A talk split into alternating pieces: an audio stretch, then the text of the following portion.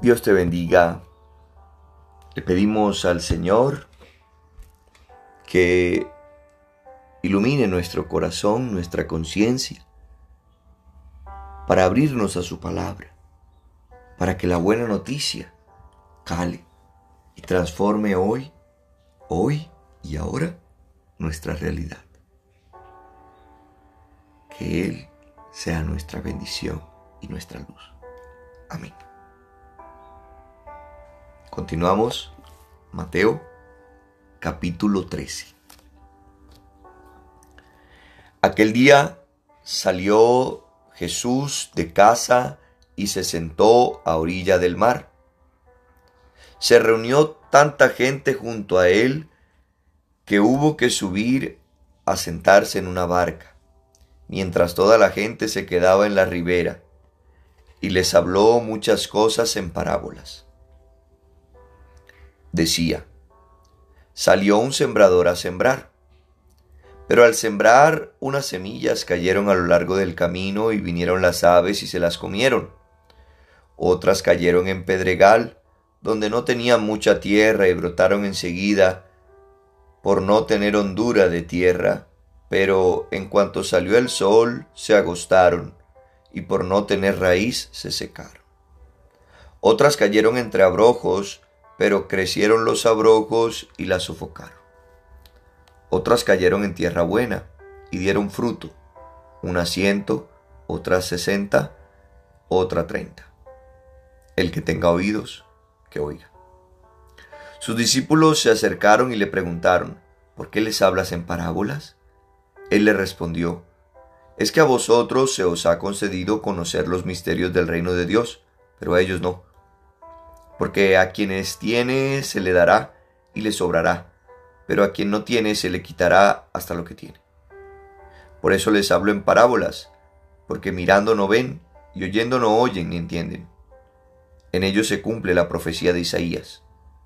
Oír oiréis, pero no entenderéis.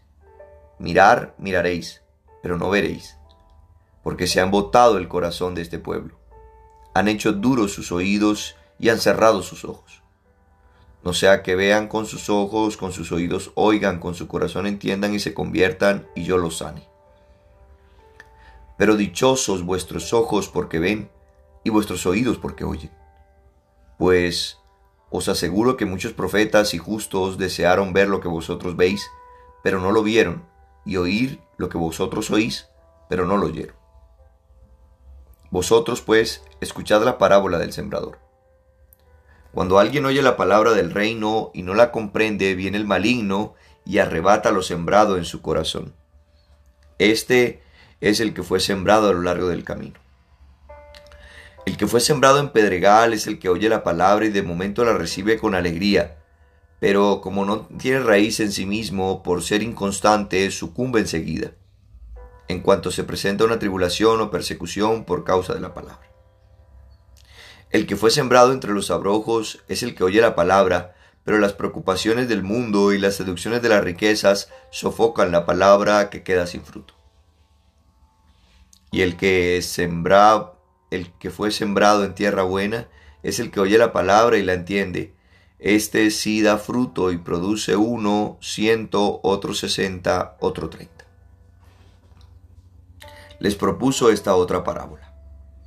El reino de los cielos es semejante a un hombre que sembró buena semilla en su campo. Pero mientras su gente dormía, vino su enemigo, sembró cizaña entre el trigo y se fue. Cuando brotó la hierba y produjo fruto, apareció entonces también la cizaña. Los siervos se acercaron al amo y le preguntaron, Señor, ¿no sembraste semilla buena en tu campo? ¿Por qué tiene entonces cizaña? Él les contestó, Algún enemigo ha hecho esto. Los siervos le dijeron, ¿Quieres pues que vayamos a recogerla? Les respondió, No, no sea que al recoger la cizaña arranquéis a la vez el trigo. Dejad que ambos crezcan juntos hasta la siega. Ya diré a los segadores cuando llegue la siega que recojan primero la cizaña y la aten en gavillas para quemarla, y que almacenen el trigo en mi granero les propuso otra parábola. El reino de los cielos es semejante a un grano de mostaza, que tomó un hombre y lo sembró en su campo. Es ciertamente más pequeña que cualquier semilla, pero cuando crece es mayor que las hortalizas y se hace árbol, hasta el punto de que las aves del cielo vienen y anidan en sus ramas. Les dijo otra parábola. El reino de los cielos es semejante a la levadura que tomó una mujer y la mezcló con tres medidas de harina, hasta que fermentó todo. Todo esto dijo Jesús en parábolas a la gente, y nada le hablaba si no era en parábolas, para que se cumpliese así lo dicho por el profeta. Abriré con parábolas mi boca, anunciaré lo que estaba oculto desde la creación del mundo. Entonces despidió a la multitud y se fue a casa. En esto se le acercaron sus discípulos y le dijeron, Explícanos la parábola de la cizaña del campo. Él respondió, El que siembra la buena semilla es el Hijo del Hombre. El campo es el mundo. La buena semilla son los hijos del reino. La cizaña son los hijos del maligno. El enemigo que la sembró es el diablo. La ciega es el fin del mundo. Y los segadores son los ángeles. De la misma manera, pues, que se recoge la cizaña y se le quema en el fuego, así será el fin del mundo. El Hijo del Hombre enviará a sus ángeles, que recogerán de su reino todos los escándalos y a los que actúan inocuamente, y los arrojará en el horno de fuego. Allí será el llanto y el rechinar de dientes. Entonces los justos brillarán como el sol en el reino de su Padre. El que tenga oídos que oiga. El reino de los cielos es semejante a un tesoro escondido en un campo. Cuando un hombre lo encuentra, vuelve a esconderlo y de tanta alegría que le da, va, vende todo lo que tiene y compra aquel campo. También es semejante el reino de los cielos al caso de un mercader que anda buscando perlas finas. Cuando encuentra una perla de gran valor, va, vende todo lo que tiene y la compra. También es semejante el reino de los cielos a una red que se echa en el mar y captura peces de todas clases. Y cuando está llena la sacan a la orilla, se sientan y recogen en cesto los buenos y al tiempo que tiran los malos. Así sucederá al fin del mundo. Saldrán los ángeles, separarán a los malos de entre los justos y los echarán en el horno de fuego. Allí será el llanto y el rechinar de dientes. ¿Habéis entendido todo esto? Le respondieron, sí. Y añadió, así, todo escriba que se ha hecho discípulo del reino de los cielos es semejante al dueño de una casa, que saca de su arca cosas nuevas y cosas viejas. Palabra de Dios, te alabamos Señor.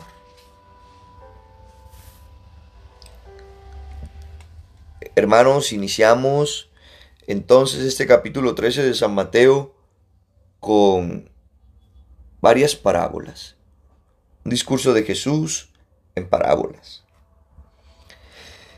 Al inicio entonces se sienta Jesús en la orilla, pero se reúne tanta gente que hubo que sentarse en una barca y les habló mucho. Qué bueno nosotros ser aquellos que buscan a Jesús, aquellos que se reúnen en torno a Él para escucharlo. Hoy, hoy qué importante escucharlo. Y empieza Jesús con esta parábola del sembrador.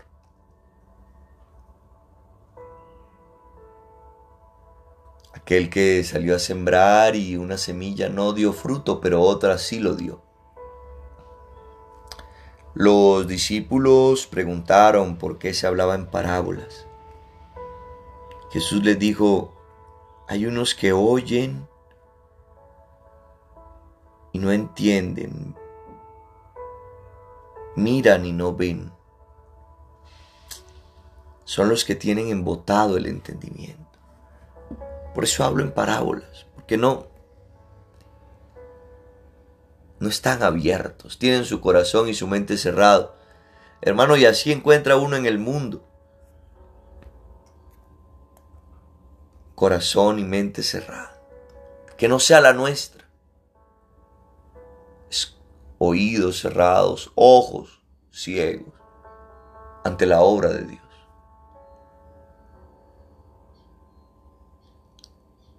Dichosos vuestros ojos y vuestros oídos, dice el Señor. Gracias Señor, queremos escucharte. Ayúdanos. Luego explica entonces la parábola del sembrador. Y qué lindo hermanos tener claro esto.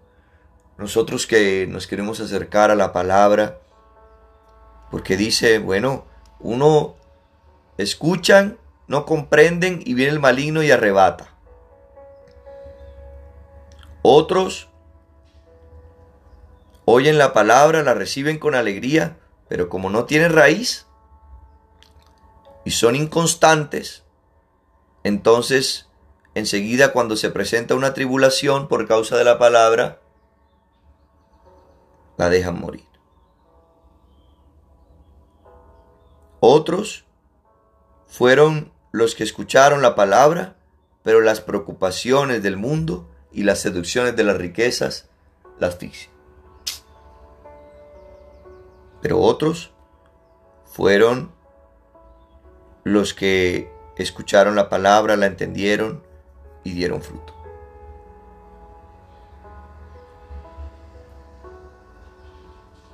Luego sigue entonces el Señor con la parábola de la cizaña.